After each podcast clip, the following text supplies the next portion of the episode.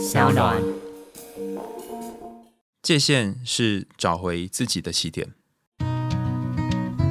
嗨，欢迎来到我的森林，我是很可爱又很可口的海苔熊。海苔熊心里话，在这里陪着你。各位听众朋友，大家好，欢迎回到海苔熊心里话，我是海苔熊。你是一个喜欢比较的人吗？明明知道人比人气死人，蛋饼比蛋饼气死蛋饼，但还是会忍不住去想。为什么他可以有啊？我为什么没有？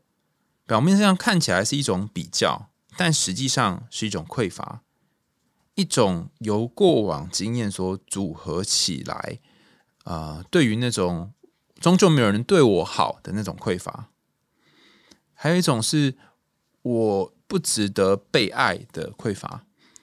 这些种种匮乏会累积起来，变成你心中那个过不去的比较。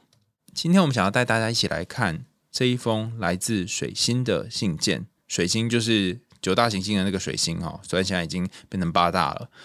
在他信件里面描述的也是有关于比较的这个课题，就让我们一起进入他的星球吧。亲爱的海熊，你好。事情是这样的，我觉得最近我跟伴侣有一种竞争的心态。他身边常常有很多好玩的活动，例如爬山、跟爸妈出国。都是我很想去的行程，但因为像是爬山有体力限制，而且他爬的都不是初阶的山，所以我没有办法参与。他也不想跟我从简单的开始练习，因为他觉得他都爬过了。跟爸妈出国，我当然也不太可能跟去，所以总会觉得他会一直有我觉得好玩，但是我却没有办法参与的活动。我觉得很羡慕我自己的朋友跟活动都是属于比较静态型的。听起来都不炫炮，所以我会有一种想要赶快自己去认识朋友、去创造好玩活动的心态出来。我心想，既然你都觉得你有让我很羡慕的活动了，那我也要去搞一些，而且我不要让你来参加，因为你已经有很多了。你的都不能参加，为什么我要让你来参加我的？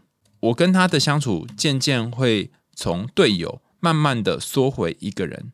变成要靠自己自立自强才可以。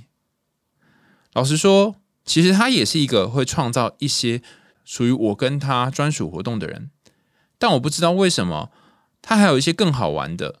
这个时候，我心里就会有不平衡的感觉，我就会觉得那是我圈圈之外的活动，我只能参加他挑选过跟我特定等级的活动才可以，某种等级以上就不行了。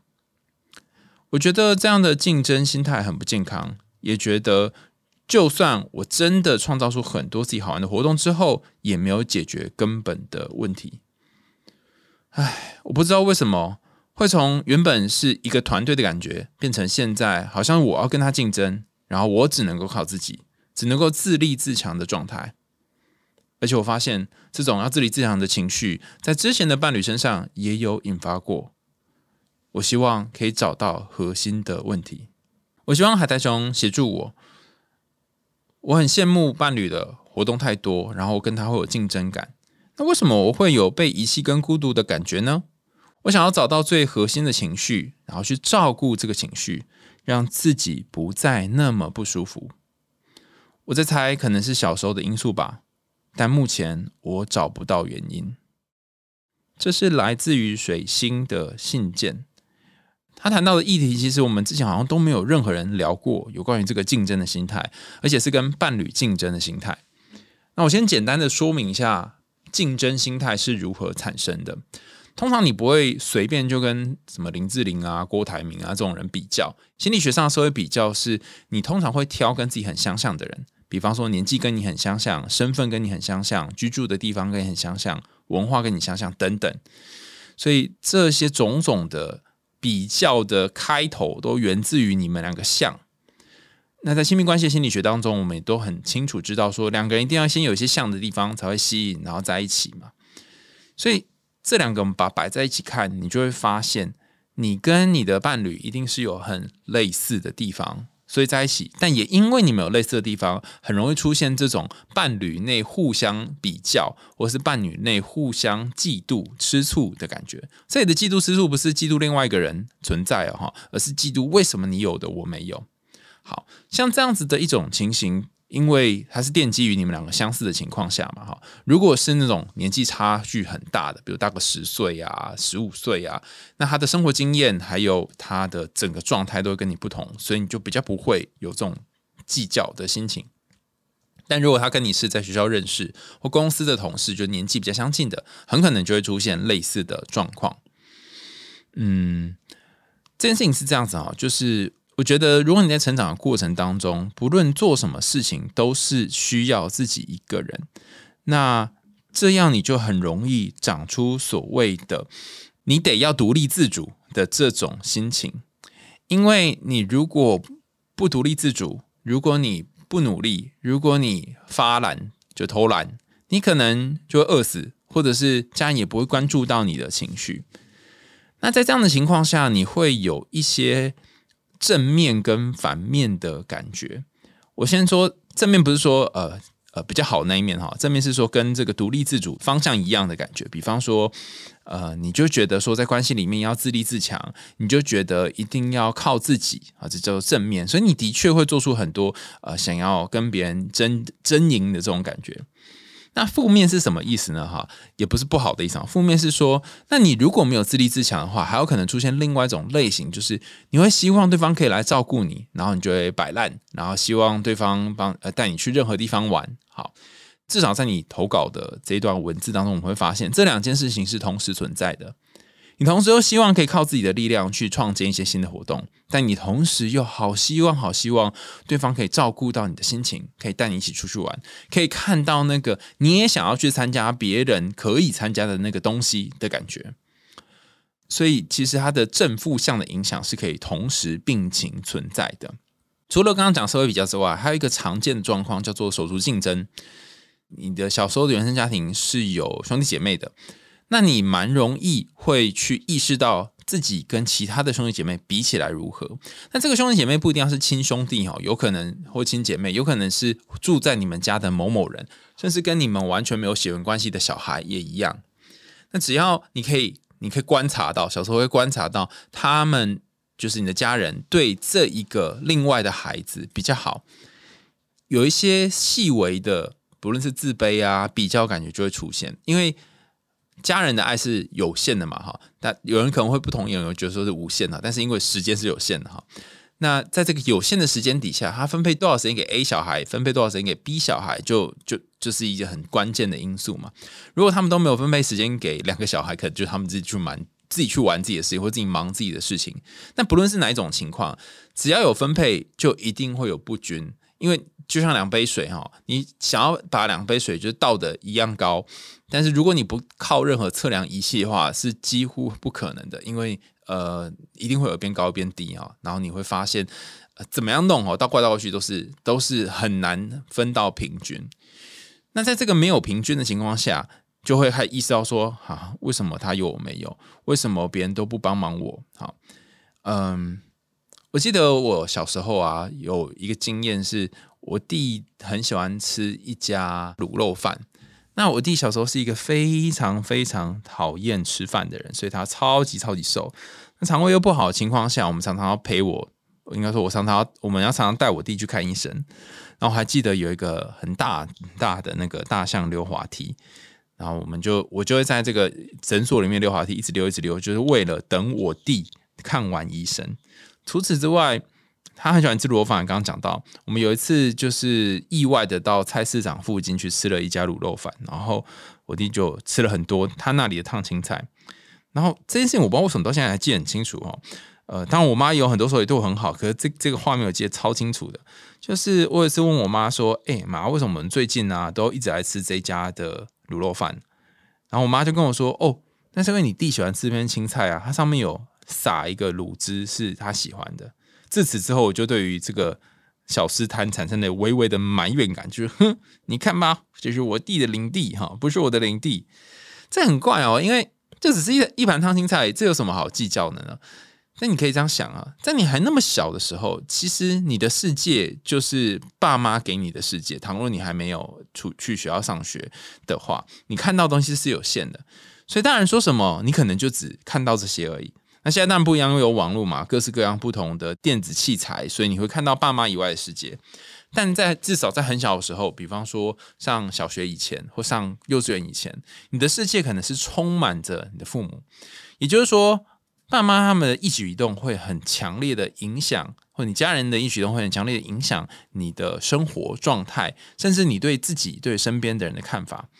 在我刚刚讲那个卤肉饭烫青菜的例子里面，我就会觉得哈，是不是我不够好，所以我妈才呃不给我这个青菜哈。那时候可能没想那么多，就是觉得有一种奇妙感觉在心里面慢慢酝酿而已，而且听起来这样也蛮怪的嘛。就是为什么会为了一盘菜呢？那你有没有想过，其实你很多的时候的那个吃味或者是比较，也是为了一个很微不足道的东西，不知道为什么就是过不去，别人都过得去，啊，你就过不去。那过不去的东西，通常不是你现在眼前的东西，而是以往发生的事情。有人可能会觉得说啊，你们一天到晚都把事情推给原生家庭啊，好，那。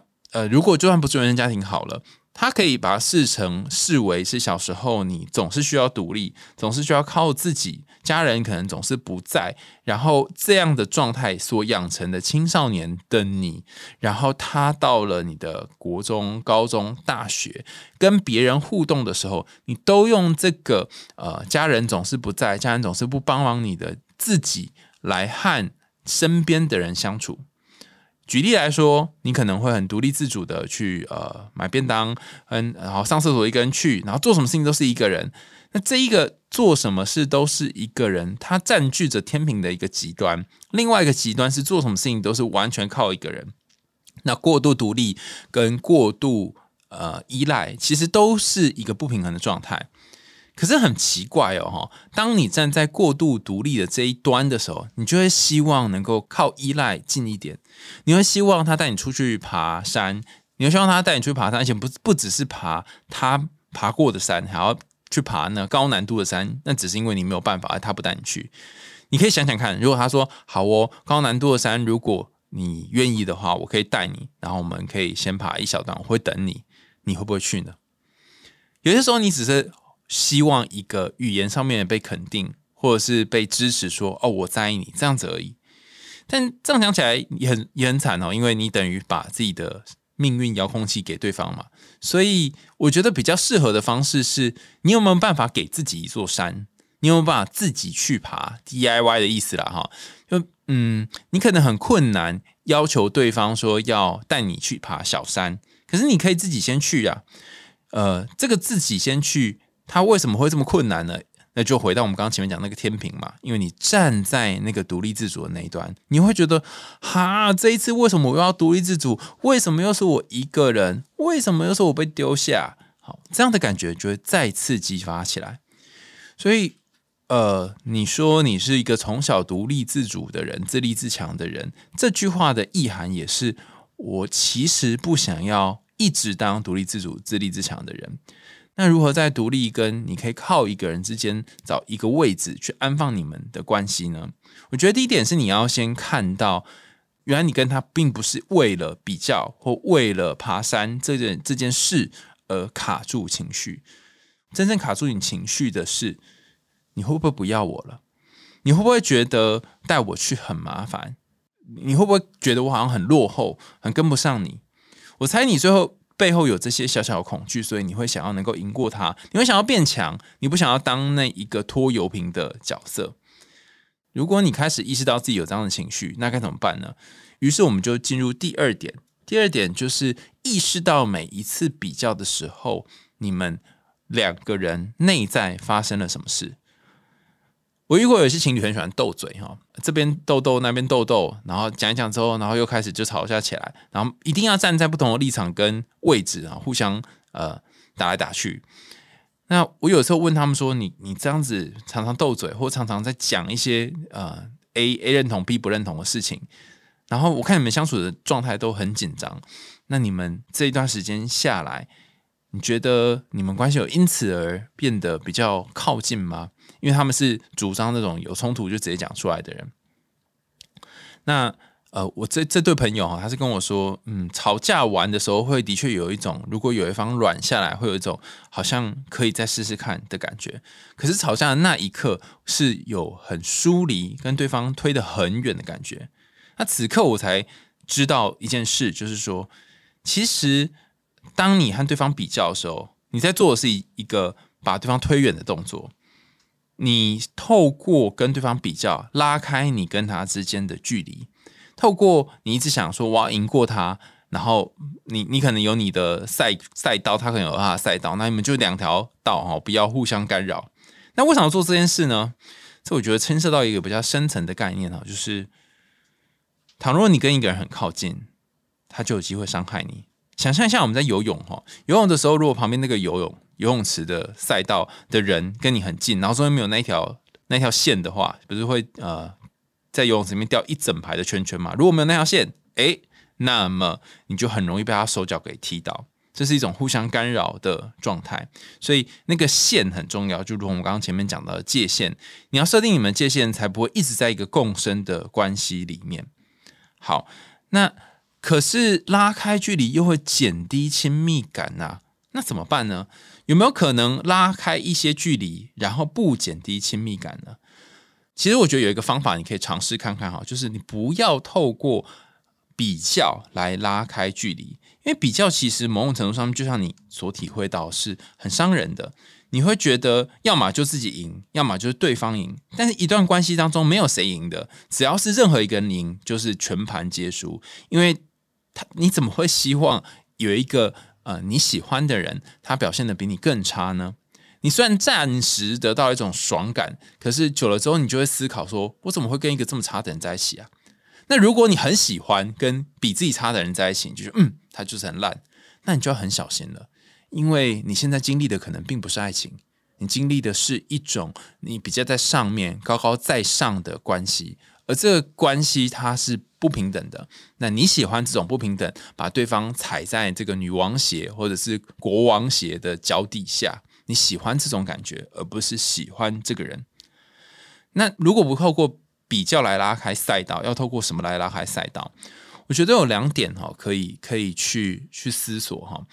我觉得有两点可以去思索。第一个是你可以透过你喜欢做的事情，投入你喜欢做的事情，因为他有他做事的时间，你有你做事的时间，你就投入你爱做的事。然后在这段时间里面，你好好的跟这个你喜欢的事情相处。假设写书法好了，你就好好的写书法，然后投入的写书法，把你的心力放在这一点。那这段时间，因为你没有跟他相处嘛，所以你就自然而然的拉开来。然后就像你所说的，你们两个可以再去定一些属于彼此的有品质的相处时间。所以它是一个呃不断去改变的过程。另外一种方法呢，是如果你不透过工作拉开距离的话，你可以透过物理来拉开距离。如果你们住在一起，可以先分开住；如果你们在同一个城市，好，可以不要那么频繁的见面。那你会发现，当你们两个人的物理距离拉开以后，也会比较少冲突。有句话说“小别胜新欢”哈，住在家里面常会跟爸妈争执，但是如果偶尔才回去，你就会发现桌上有一堆满满的菜，然后当你要回家的时候，你手上还大包小包，或是后车厢被塞满。这这就是呃，你可以试着运用啊，你跟他之间的物理距离来去调整你们之间亲密的距离。最后一个是。呃，当你在一段关系里面被独立跟依赖这两件事情所捆绑的时候，你就是不知道比较独立还是不知道比较依赖的时候，而且你希望对方能做出一点什么，比方说带我去爬山嘛，哈。此时我通常会建议你把这个他去做什么转到你自己去做什么。为什么呢？想象一下哦，如果你一直求一直求叫他让你去，然后他真的就让你去了，因为他可能会觉得说啊。没有让你去，你就一直叫叫叫，然后你有可能会觉得你被丢掉。好了好了，你去了哈，那你会比较想去吗？所以这个去不去已经不是重点了嘛。然后他有没有让你也不是重点嘛。可是如果你真的让他让你去，那到底谁的权利比较大呢？你是不是要进入一个权力不均等的关系里面？他永远可以控制，永远可以决定要去哪边玩，要做什么事情。他永远都有好丰富、好精彩的生活。他永远都有你人生选择权的钥匙。你跟他继续这种共生，然后不平等的关系，久了之后，你就会还是一样的失去自我。我觉得人是一种很奇妙的动物哈。如果以前缺乏人家陪伴，你就会产生两种心态：一方面是如果以前小时候太少人给你有品质的陪伴，你很羡慕身边的人都有其他他们关爱的人照顾陪伴的话，那么你一方面会觉得，哼，我才不要这样子呢，我要当一个独立自主的好青年啊，或者好少女之类的。那另外一方面，你又会觉得啊，我好渴望哦，好好渴望我也可以买这个哦，我好渴望有人也送我这个哦。你会在这两种当中，一边觉得自己应该要独立。一边觉得自己好希望能够有人来爱你，那我是认为你不需要在这两个当中选择一个，其实很简单，你只要让你同时可以独立，也同时可以依赖就好了。有些人在寄人篱下的地方长大生活，总是觉得很多事情都得靠自己去完成，不好意思去麻烦别人。那这当然培养出一种可以独立生活的个性，可是我相信这样的人心里面还是好需要一个可以跟他靠近的人。那这靠近的人，他既然靠近，他就有可能会伤害你。所以你真的要去拿捏的是，你要跟你的伴侣有多靠近，或者是现在你跟你的伴侣是你想要的那种靠近吗？最后这两个问题比较抽象哦，所以我举个例子来回答哈。一个是比较务实层面上的，我记得有一对他是夫妻吧，哈，他们是学生时期就认识，那认识了一段时间之后就交往，然后结婚。那结婚后因为有小孩，所以时时刻刻需要生活在一起。那呃，有些时候是妈妈带小孩，是爸爸带小孩哈，但是他们另外一个人可能就出去做忙别的事情，就是有有一个人要负责打怪就对了哈。好。那在这对夫妻从他们没有结婚到结婚的过程当中，其实蛮不适应的，因为原本他们是远距离恋爱，然后开始要一起共同生活。后来他们曾经有一段时间试着就是把小孩外送，外送的意思是说，如果今天是 A 要顾小孩，然后 A 可能在比如说桃园好了，那 B 可能在台北，那 A 就会来台北接小孩，然后 B 可能在台北休息。那反过来，如果今天是 A 要顾小孩，他怎么把小孩运到台北？运字字听起来很奇怪哈，但是我们先把小孩想象成是某一种某一颗物品或某一颗球好了哈。那这个运送有什么好处呢？我我那时候听到的时候也觉得很有趣哦，因为我没有想过可以这样想事情。他说：“嗯，看起来很像在浪费时间。我们其实可以住在同一个地方，然后两个人一起照顾小孩，还可以互相 cover。但是在运送小孩的过程当中啊，你会发现。”你给自己一个空间去旅行，就给自己一个时间空间去旅行，你会去转换心态，转换成了哦，我从自由自在生活开始要来照顾这个孩子喽，或者是我现在要把我手上这个孩子交给另外一个人喽。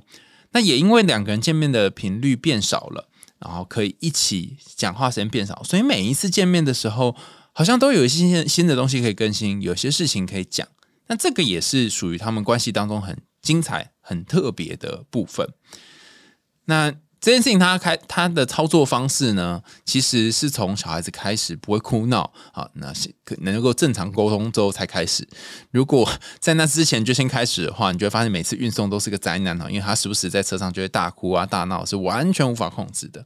好，所以我会建议说，如果你想要做这样的调整的话。我不确定，呃，你们两个现在的感情状态跟有没有小孩啊？但是如果是我刚刚说的这样的状况的话，或许可以做一个。但如果是呃，你们两个人居居住在同一个地方，就可以用我刚刚说的那个方法。你们可能可以试着在一个星期当中去不同的地方试试看，生活看看。另外一个方法，我觉得也可以尝试哈，就是你回去面对你真正的课题吧。听起来觉得好像有点黑暗哈，可是。这个课题才是一切的来源，不是吗？你有没有可能去面对你的原生家庭？你有没有可能跟你的爸妈去聊，当年他可能没有好好照顾你？我我随便猜的，不一定哈。他可能可能忽略了你，或是他们不在不在你身边的时候，对你的影响有多大？你可能会说去讲什么用？他不会改哈。诶，我也是到很后来才知道这个秘密哈。有些事情他不需要有用，他只需要讲。当你讲出来之后。对方就知道了，他可能没有听进去，但他就听到了。他不一定听见，他听到了。听到一次，听到两次，等他听到某一个次数的时候，他就会把这件事情当真了。也就是，你去洗脑你的家人了哈，你就说啊为什么他们这么困难改变哈？他说别人，其实你也是一样啊。我们每一个人都是不容易改变的，常常也是要那个收集很多便利商店的贴纸才能够兑换奖品，有些时候还要加价才能购买啊。我觉得概念就是这样子。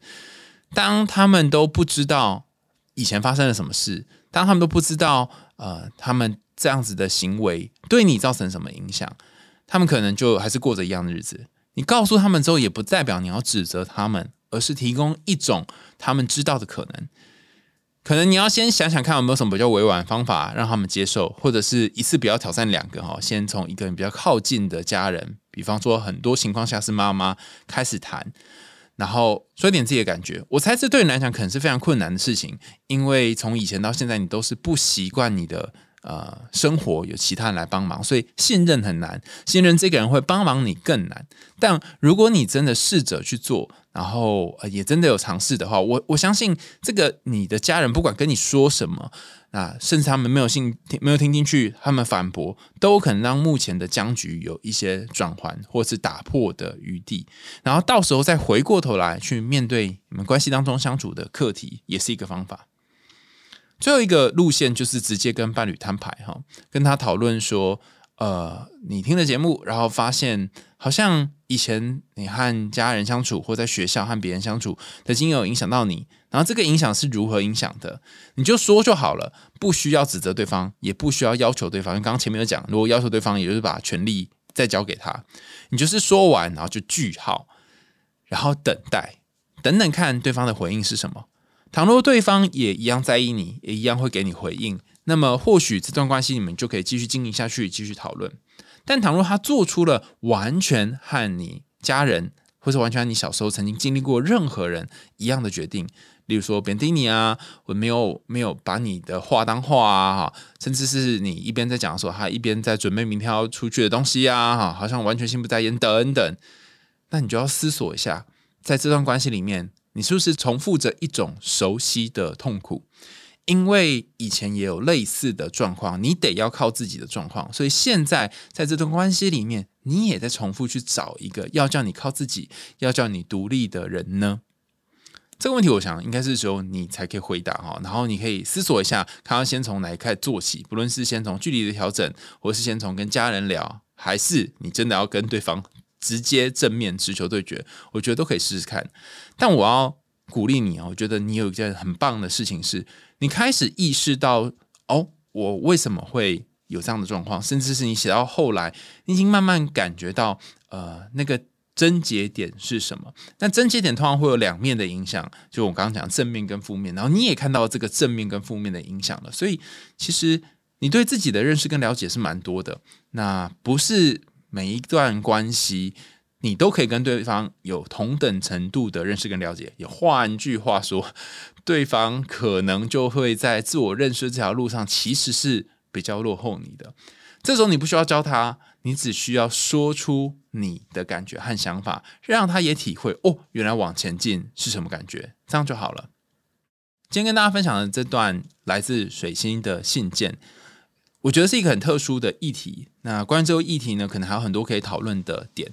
我非常希望能够听到大家的意见跟想法，因为我好像没有讲过这一类型的的问题哈。之前有讲过手足的比较，但很少讲到跟伴侣之间的比较。所以如果你有任何想法，欢迎告诉我。然后如果后面我们下一集或下下集有收集到的话，在节目上面把大家的讯息回复给大家。那如果你有被选中，呃，节目内回复的讯息的话呢，一样我会自赠精美小礼物给各位。好，那我们这一集的节目就到这里告一段落啦，下次见，拜拜。